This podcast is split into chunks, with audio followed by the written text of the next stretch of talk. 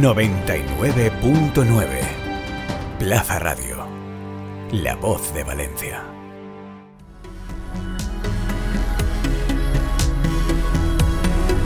A pie de podio, el podcast del Proyecto FER.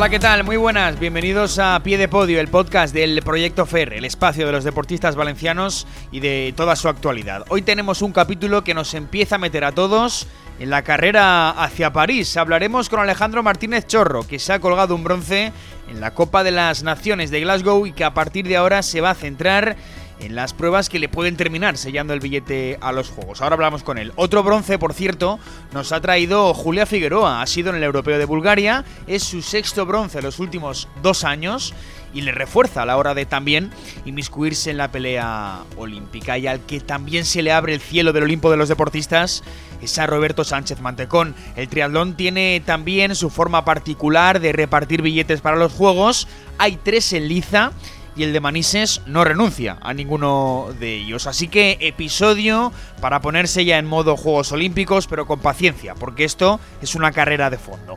Vamos allá, esto es A Pie de Podio, el podcast del Proyecto FER en Plaza Radio. Arrancamos. Noticias a pie de podio.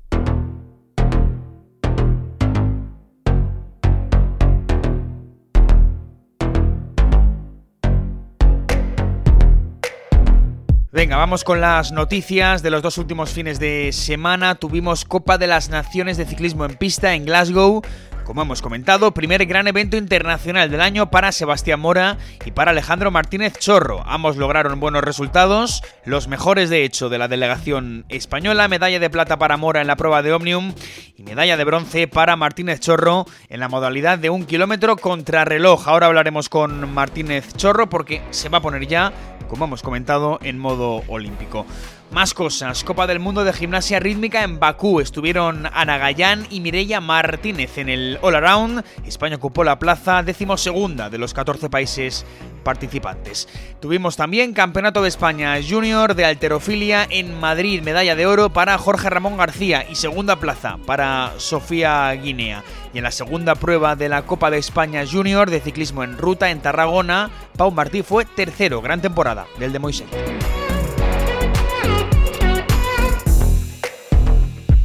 ¿Qué ocurrió este pasado fin de semana? Bueno, pues muchas cosas. Para empezar, tuvimos la medalla de bronce de otra de nuestras protagonistas de hoy. Julia Figueroa se subió a ese tercer cajón en el Campeonato de Europa de Judo en Bulgaria, en menos 48 kilos. Mientras, quinta plaza para Salva Cases en menos 73 y Ana Pérez Box fue eliminada en el primer combate, igual que Jaume Bernabeu.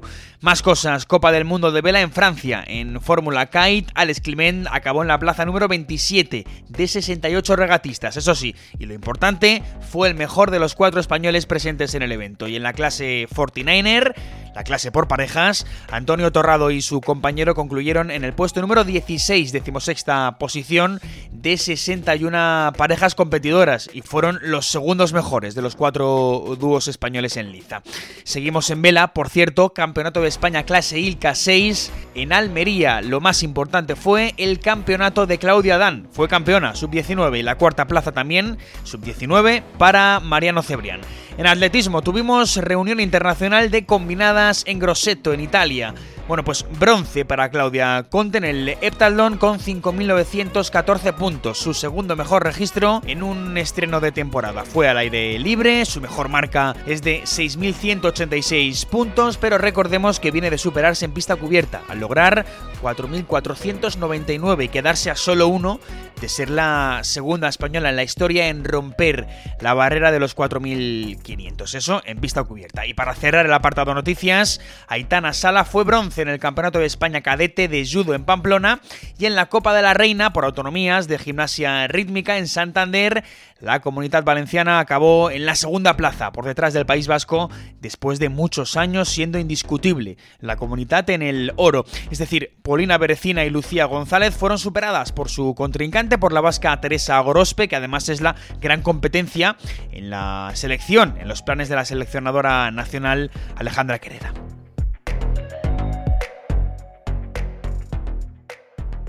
Entrevista a pie de podio. Bueno, vamos con eh, uno de los grandes protagonistas de estas últimas semanas en el eh, proyecto FER. Eh, hablamos de, ciclismo en pista y hablamos de Alejandro Martínez Chorro. Fue bronce en la modalidad de un kilómetro contra reloj en la Copa de las Naciones en Glasgow, que es cierto que no es un campeonato de Europa ni un campeonato del mundo, em, pero bueno, es un gran resultado que hay que tener muy en cuenta para lo que le viene a uno de nuestros velocistas favoritos en la pista. Alejandro, ¿qué tal? Muy buenas.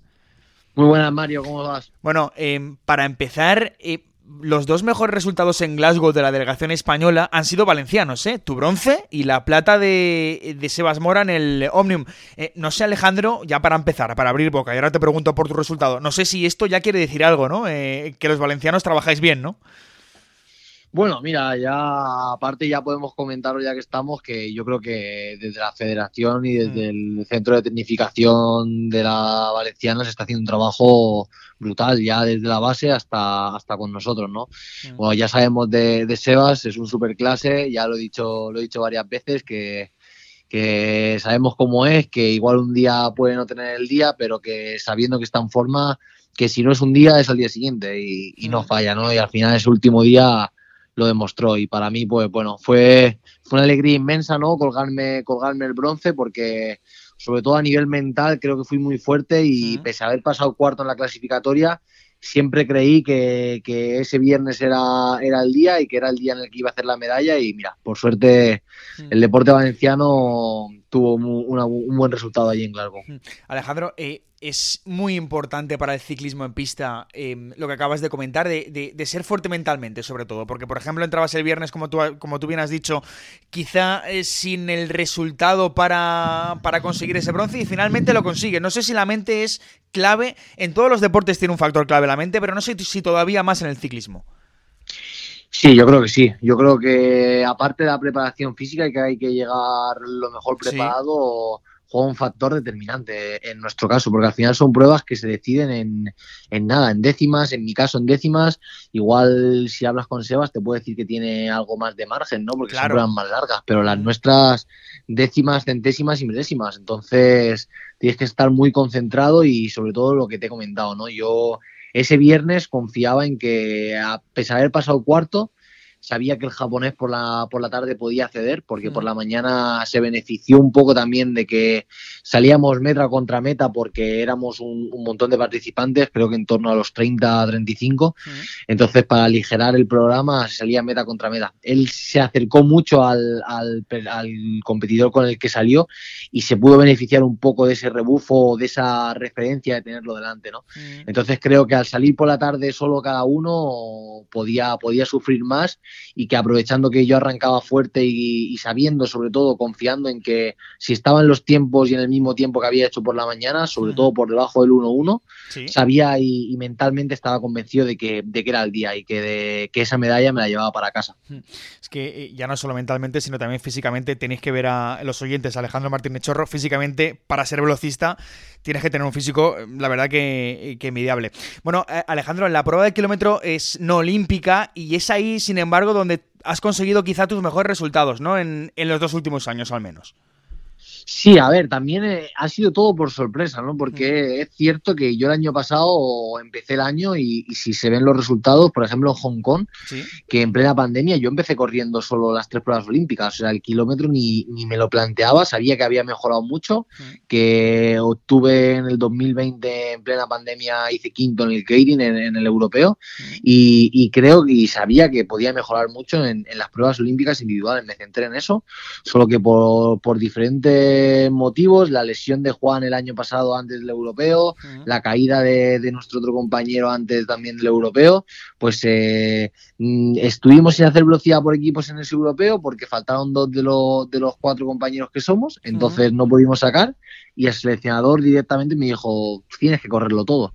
Dio la casualidad de que el primer día de ese europeo fue el kilómetro y pasé el corte quinto haciendo 1.003, o sea, hice casi dos segundos o casi tres segundos menos que mi mejor marca. Estuve con los mejores del mundo, porque bueno, aunque era un europeo, Europa está en, El, en, El, top mundial ahora mismo y, bueno, estuve entre los mejores y, por suerte pues se descubrió que el que podía ser, que yo, por ejemplo, sabía que era bueno en kilómetro porque mm. mi medalla en el europeo en junior fue en kilómetro, por ejemplo. Hice cuarto en Keirin también en junior, pero sobre todo me llevé un bronce en kilómetros y sabía que en distancias largas podía rendir bien, pero claro, no, no a ese nivel.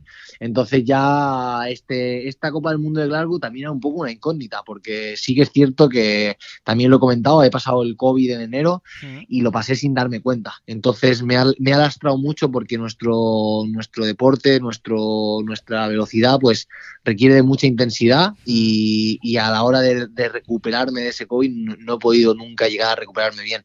Entonces era una incógnita, sabía que estaba bien, los tiempos salían, pero sí que es cierto que en los entrenamientos me fatigaba además, entonces no sabía cómo iba a llegar. Entonces tuve mucha suerte de que, bueno, fue una, competición redonda en cuanto al kilómetro. Pero sí que es cierto que ya lo he hablado con Carles, lo he hablado con el seleccionador, ahora tenemos Canadá y, la mirada puesta casi prácticamente hasta el europeo van a ser las pruebas olímpicas, porque el kilómetro ya está todo hecho. Claro, eh, por eso te quería preguntar, Alejandro, no sé si, si el gran reto a partir de ahora, y ahora tienes eh, Canadá, en junio tienes eh, Colombia, Campeonato de Europa a mitad de agosto en, en Múnich, ya en octubre Campeonato del Mundo en Francia, eso es lo que te viene eh, de las grandes citas eh, eh, en, los próximos meses. Pero no sé si, si el reto ahora, Alejandro, es trasladar los buenos resultados del kilómetro a, las pruebas olímpicas, ¿no? En, este caso individuales de velocidad en el Keirin y la velocidad individual, para ver si así pues nos podemos meter en París. Sí, sí, sin duda. O sea, pero sin ninguna duda. El kilómetro al final es una prueba que me está dando alegrías. Eh, este año encima he empezado el año de una manera maravillosa. Hice una mm. competición en Portugal que me salió muy bien. Ahora una medalla en Copa del Mundo en la primera, que viene todo el mundo, que al final eh, aunque sea una Copa del Mundo, están los mejores del mundo y, encima están todos, porque es la primera y todo el mundo quiere hacer la primera.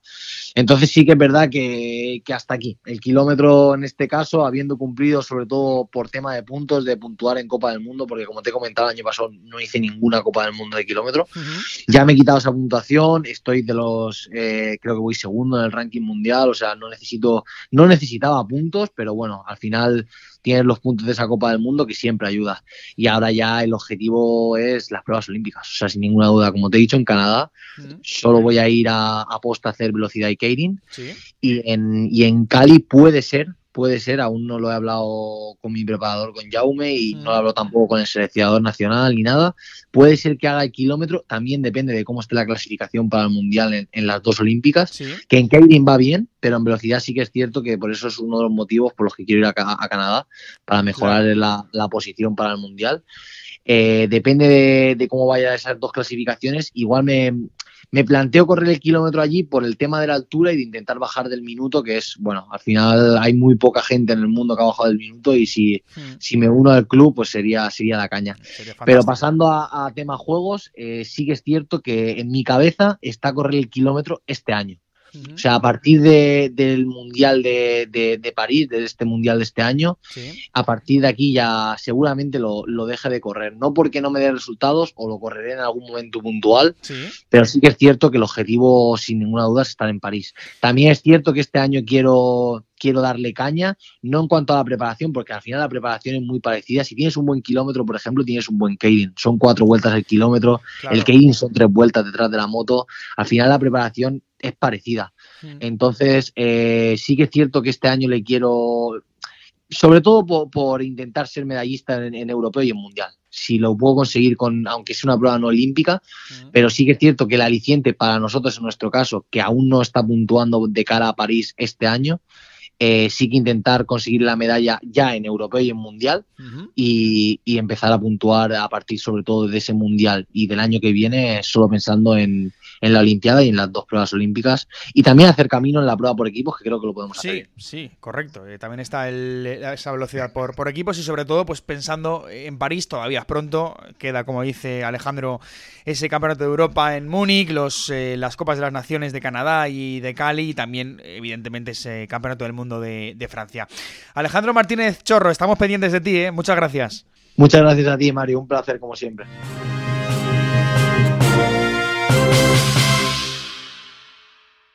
Entrevista a pie de podio. Bueno, pues eh, ojalá que Alejandro Martínez Chorro pueda llegar pedaleando a París y la que también tiene esa esperanza eh, es otra de nuestras protagonistas de hoy que se abona al bronce porque nuestra Julia Figueroa eh, logró colgarse medalla en el europeo de Bulgaria en judo en menos 48 kilos, ganó en octavos a la azerbaiyana Amidova, en cuartos a Milani, la italiana cayó en semis ante la francesa Buckley, combate igualado, y en otro igualado, en la pelea por el podio, triunfó ante Nikolic, la, la serbia, y con todo otro bronce para la colección, que ya ven unos cuantos. Julia Figueroa, ¿qué tal? Muy buenas. Hola, muy buenas. Bueno, em, lo leíamos en la web del proyecto FER el pasado viernes, cuando conseguiste ese meritorio bronce en Bulgaria.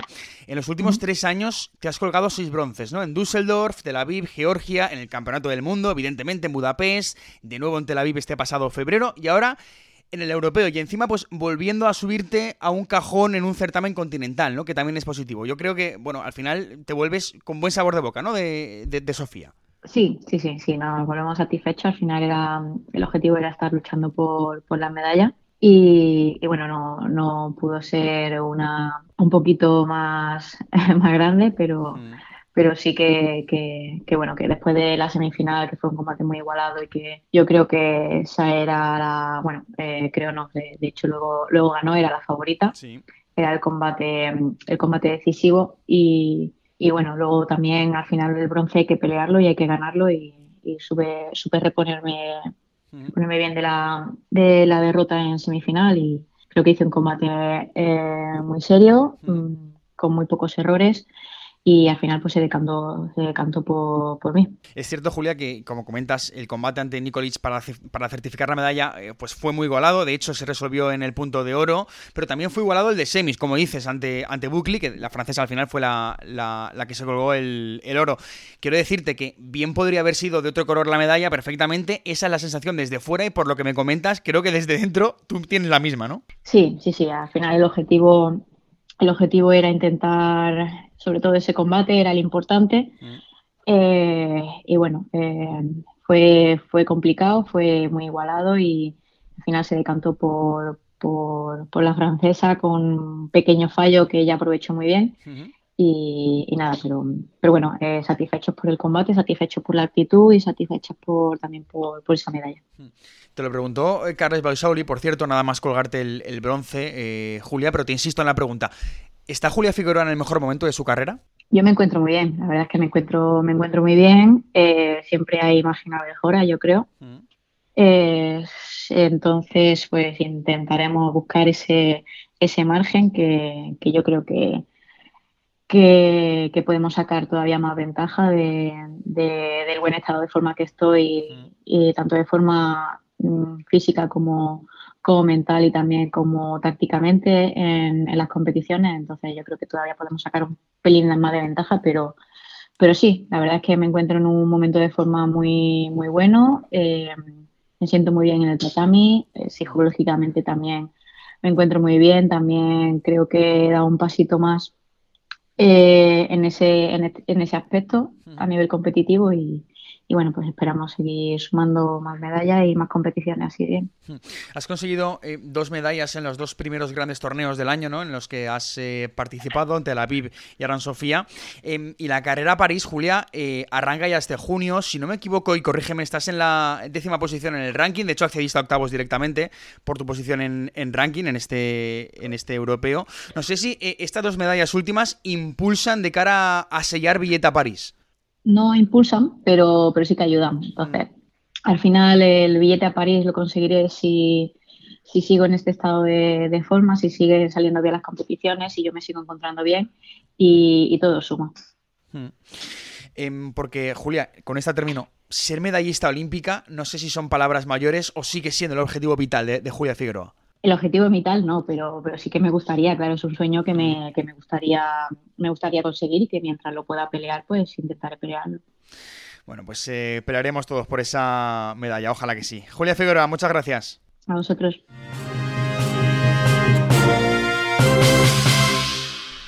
Entrevista a pie de podio. Venga, vamos a cerrar este episodio con un último protagonista. Nos ponemos como siempre en modo previa para cerrar, previa de lo que viene. Eh, y lo que viene es mucho y muy variado, sobre todo en lo que se refiere al triatlón. Estamos pendientes, como saben, de Roberto Sánchez Mantecón. Para él la carrera hacia París también empieza muy pronto, pero lo primero es la Serie Mundial de, Yokohama, que arranca dentro de, de dos semanas.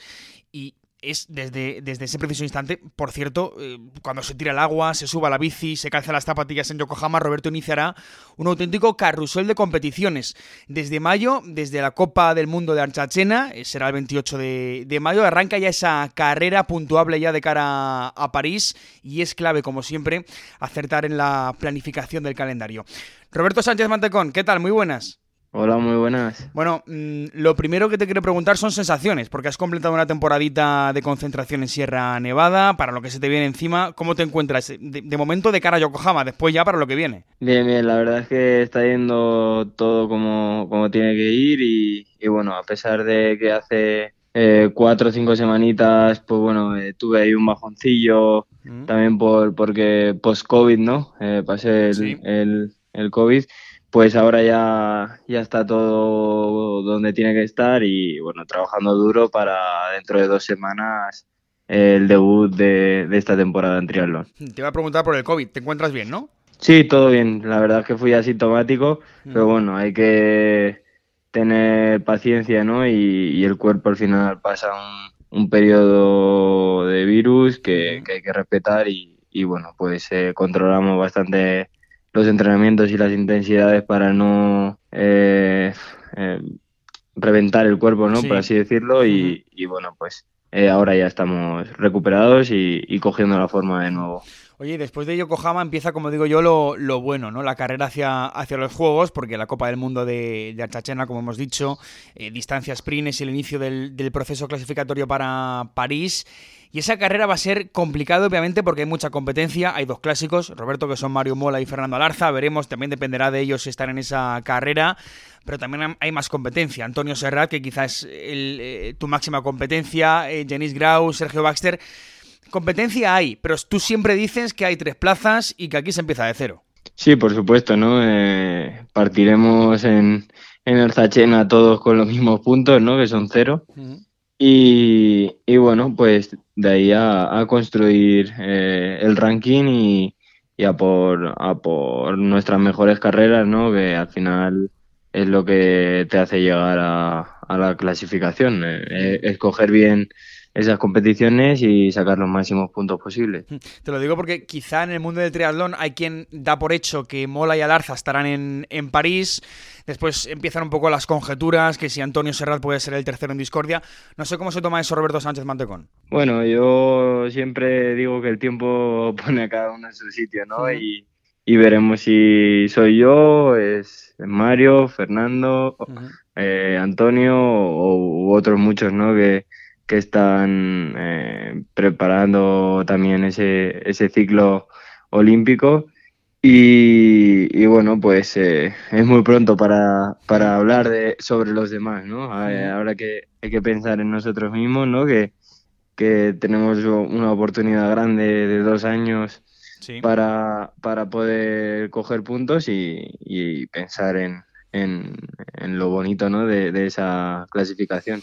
Bueno, lo dicho, empieza en Archa Llena ese proceso clasificatorio, em, pero hasta mayo de 2024 cada triatleta puede acogerse a sus 12 mejores resultados, puede descartar evidentemente em, eh, los peores cosechados en, en, esta etapa de dos años. Eso sí, hay una clave, y es que de esos 12 resultados que escoja cada triatleta, solo 4 pueden ser registrados desde mayo de 2022, es decir, desde este próximo mayo, hasta el de 2023, y las otras 8 eh, marcas deberán cosecharse en el último año previo a los Juegos.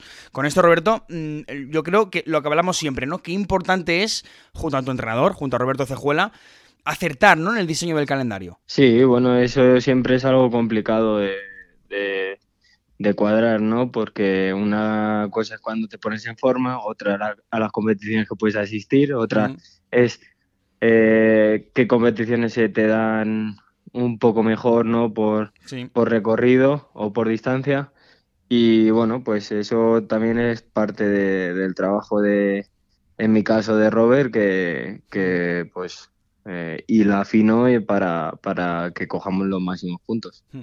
En cualquier caso, si haces top 12 en Yokohama y top 8 en Archachena, te aseguras presencia en las Copas del Mundo de Leeds, Montreal y Hamburgo, ¿no? Eso es, sí, en las series mundiales de, de, de Hamburgo, de Montreal y de, y de Leeds. Luego, luego llega un verano que bueno, hay muchas eh, cosas tras esas tres series mundiales. Eh, llega, bueno, después del verano la de China, en Bermudas, eh, la final en, en, Abu Dhabi. Después también estará por ahí la Copa del Mundo de Valencia en septiembre, el Campeonato del Mundo Distancia Olímpica en Múnich. Pero yo entiendo, Roberto, que todavía el calendario de, 2020, de 2022, iba a decir 2021, no, 2022, está por diseñar del todo, ¿no? Porque también creo hay un componente de, de ir variando sobre la marcha, ¿o no? Sí, eh, al final tenemos que, ir viendo, ¿no? Porque al final tenemos que ir escogiendo, ver cómo estamos y, como te digo, siempre pensar en, los puntos de, la clasificación.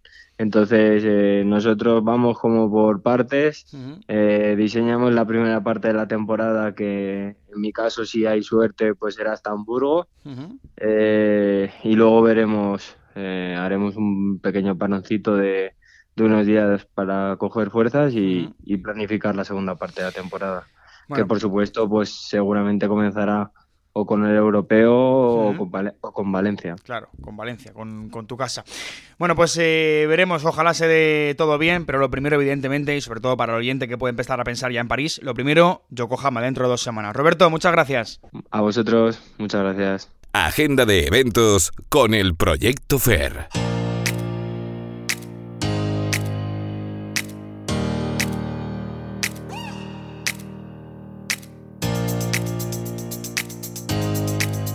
Bueno, pues eh, empieza lo bueno para todos, para el judo, para el ciclismo, para el triatlón. Ya nos ponemos en modo Juegos Olímpicos, ¿eh? Y cómo nos gusta. Y para este mes de mayo tenemos un montón de cosas que contar y de las que estar pendientes. Vamos a repasar las más importantes. Para empezar, este próximo fin de semana tenemos Challenge de Voley Playa en Qatar. En principio, segunda gran cita internacional del año para Pablo Herrera y para Paula Soria, y decimos en principio porque no están plenamente confirmados. Y por cierto, Lili Fernández, que sigue en ese proceso de regreso eh, en medio eh, del, embarazo. Al mismo tiempo, estaremos pendientes de la Copa del Mundo de Ciclismo eh, adaptado en ruta en Bélgica. Vuelven Ricardo Ten y Maurice Card a la ruta, no al velódromo. Una semana más tarde, del 13 al 15, disputarán ahí sí otra Copa del Mundo en Alemania.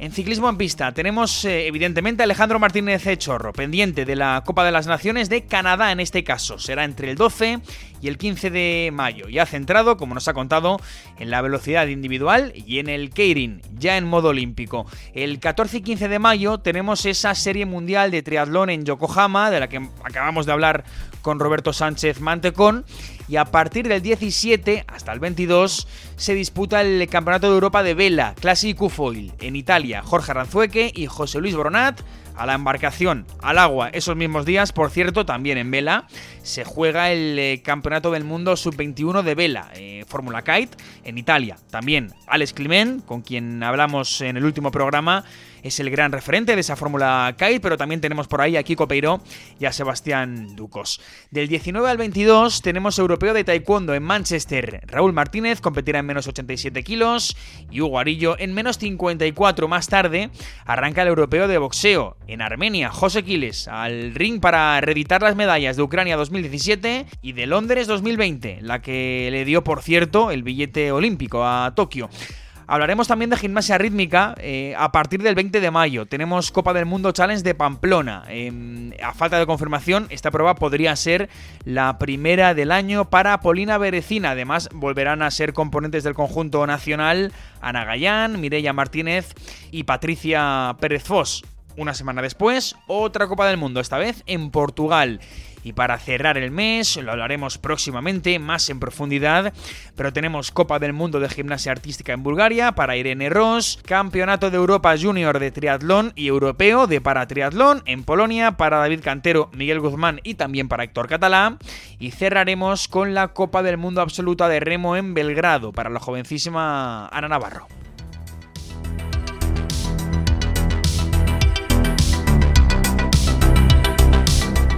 Pues con esto nos despedimos, ya lo ven, se acerca el verano y arranca lo bueno. Mientras nos marchamos, más deporte en la 99.9 Plaza Radio. y en plazadeportiva.com. Y por supuesto, pueden seguir toda la actualidad de nuestros deportistas en la página web del proyecto FER, proyectofer.es. Hasta la próxima. Adiós. Encuentra todos nuestros podcasts en nuestra web 999plazaradio.es o en tu plataforma preferida. 99.9 Plaza Radio, la voz de Valencia.